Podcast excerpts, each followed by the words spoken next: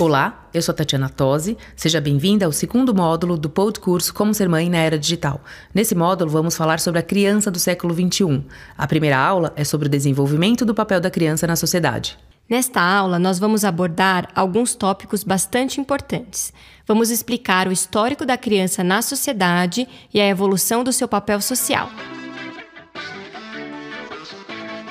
A história da criança, do papel social da criança na sociedade como um todo, ela está muito ligada à história da humanidade. Então, hoje, a criança do século XXI, ela tem uma série de direitos em relação à educação, à saúde, nutrição, que para nós, aparentemente, nessa sociedade moderna, é, é algo comum, né, corriqueiro.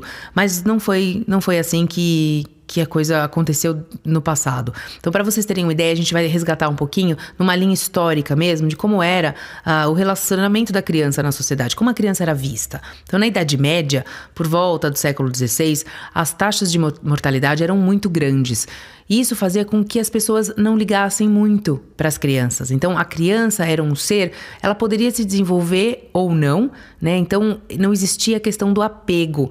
Ela simplesmente era um ser ali que nascia, se desenvolvia, era, um, um era considerada como um, um ser humano que nasceu, e tinha que ter suas habilidades e forças para se desenvolver.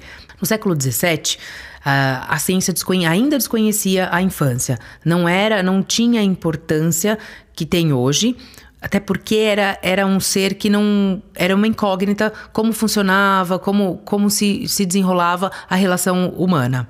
Ela não tinha ainda um lugar na sociedade, né, Tati? Não, não existia isso. Na, a partir da renascença, do renascimento no século XVII, é que a criança começou a ser vista de uma outra maneira e começou a frequentar a escola. Mas por que isso? Porque houveram príncipes que tiveram que, uh, tiveram que começar a reinar né, em função de, de guerras e os pais morriam. Então, a, o surgimento de príncipes, crianças que tiveram que assumir trono, é que ocasionou essa mudança de ponto de vista. Então, até na arte, é muito engraçado na história da arte a gente perceber, a gente nota claramente isso. As pinturas renascentistas, elas traziam o bebê sempre de forma angelical, dentro de um contexto religioso, né, como uma alma pura, é, era ali o bebezinho junto com as madonas. E depois os pintores renascentistas começam a fazer os quadros dos príncipes e retratar as crianças. Então elas surgem também na arte nesse momento. Por exemplo, Renoir tem as meninas, são, são, pintores renascentistas. É engraçado a gente acompanhar essa evolução também através da arte. Uma curiosidade: no século XVI, até os seis anos, as crianças eram educadas pelas damas de, da corte. A partir dos sete é que os príncipes e as princesas começavam a receber educação especial, sendo que era direcionado príncipes com os interesses de arma, de guerra, e as princesas com os interesses sempre de bordado, costura, pintura, novamente entre os afazeres feminino. Só uma observação importante, Tati, é que você comentou que ali no século XVII é, as crianças começaram a frequentar a escola, mas vamos sempre reforçar que eram os meninos, né? Porque as meninas elas demoraram para poder frequentar a escola. Esses estudos eram ainda muito direcionados a, ao cuidado da casa, era muito direcionado a essa questão do lar. É, não era uma configuração de escola como a gente conhece hoje, né? A gente fala escola no sentido de ensino, elas tinham uma orientação, mas sempre focada no universo feminino.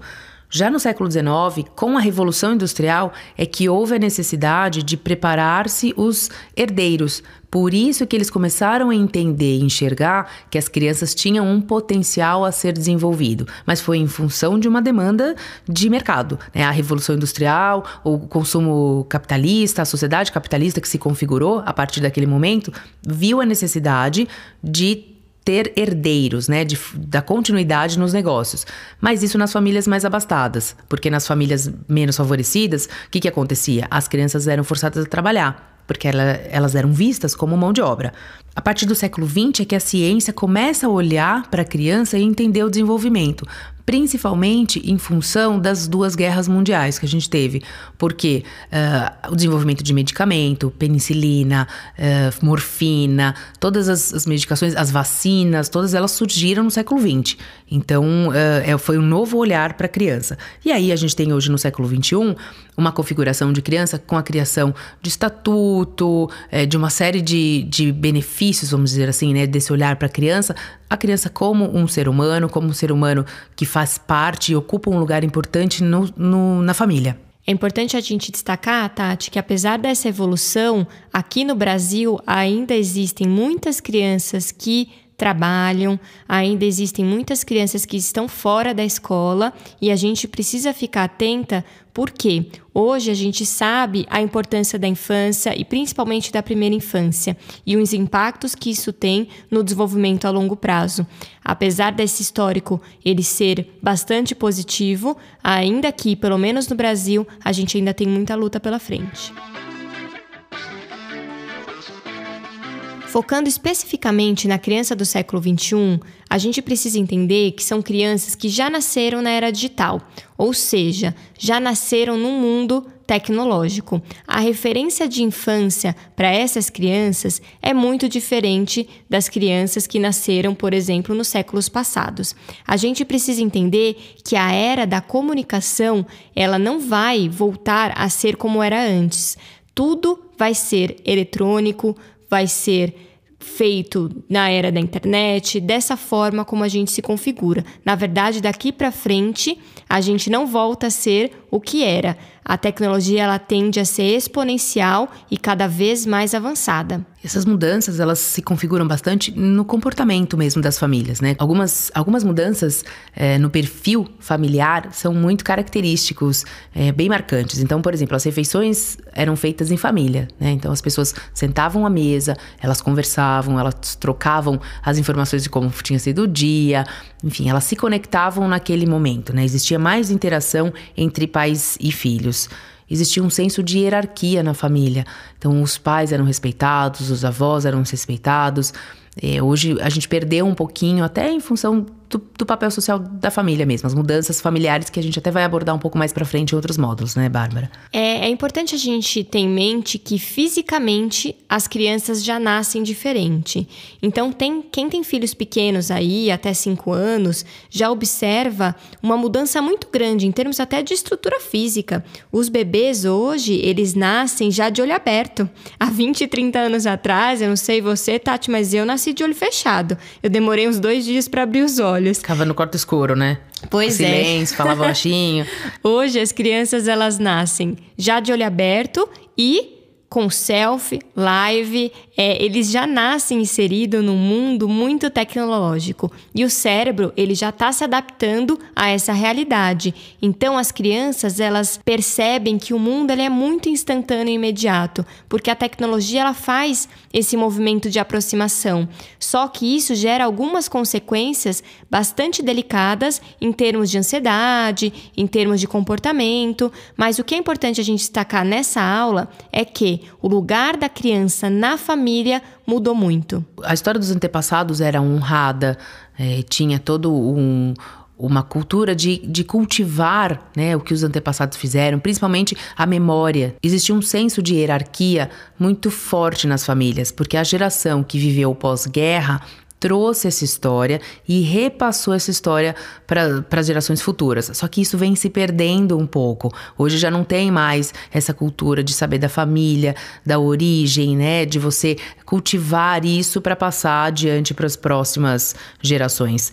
E os adultos, eles eram prioridade. Então, primeiro vinha a refeição, primeiro para o adulto, depois das crianças, é, a conversa de adulto, conversa de criança. Hoje as crianças elas estão no meio, inseridas assim, elas têm opinião e às vezes até o que elas falam é o que é priorizado. Então, a vontade da criança é o que vai ser atendido e todo mundo para tudo para atender a vontade da criança. Exatamente. As crianças do século XXI mudaram um paradigma muito interessante, é, mais preocupante ao mesmo tempo, porque hoje os filhos eles exigem que os pais os escutem. E isso tem o lado positivo e o lado negativo, porque eles não querem ser apenas escutados, eles querem ser atendidos. Isso é muito complicado. Eles passam a não entender que, ok, a voz deles é importante, mas existe um adulto ali que responde por ele e principalmente tem uma vivência de vida a passar. Hoje tem muitas questões que são desconsideradas. As crianças elas confiam muito mais naquele youtuber, naquela influencer, é, do que no pai e na mãe. A gente precisa voltar a resgatar e muitas vezes acreditar nesses momentos de diálogo e de conversa. Passar os valores da família, passar, olha, aqui em casa a vida funciona desse desse jeito, a gente acredita nessa e nessa questão, porque os valores eles estão muito perdidos e a criança ela vai pensando aquilo que é visto na internet. E é muito delicado porque elas querem ser ouvidas, mas elas não estão preparadas para falar. O que configura também essa mudança de paradigma é que hoje é, os pais têm uma, uma tendência a querer proteger mais e poupar os filhos do sofrimento. Então, ah, eu não vou, meu filho não vai passar pelo que eu passei. E aí ah, você cria uma, o que tem acontecido, né? É uma geração de crianças que intolerantes à frustração, porque os pais querem proteger de tal forma e evitar o sofrimento, desconsiderando que aquele ser humano precisa passar por determinados sofrimentos para crescer, para também configurar a sua própria uh, história de vida baseado em experiências. Não dá para a gente querer viver pelos filhos ou uh, evitar que os filhos passem por determinadas situações que nós passamos como pais. Então, isso é uma outra mudança muito profunda de paradigma, paradigma que traz consequências sérias no comportamento e no desenvolvimento das crianças. Exatamente, Tati. As crianças elas precisam treinar as habilidades que elas vão desenvolver no futuro. Isso é feito na infância. Se a gente priva a criança de sofrer, de vivenciar uma frustração, a gente está deixando elas sem habilidades para o futuro. Para finalizar a aula de hoje, nós gostaríamos de deixar um exercício para você. Uma reflexão. Quais são os seus três maiores desafios em relação à maternidade na era digital? Pense em uma ação para cada desafio que você possa fazer a partir de hoje e que vai trazer mais equilíbrio na sua vida. O objetivo desse exercício é trazer essa reflexão e fazer a gente conseguir enxergar um pouco soluções dentro desse mundo que nos dá muitas angústias. Espero que você tenha gostado da aula. Conecte-se com a gente através das redes sociais, arroba Escola da Mãe Moderna.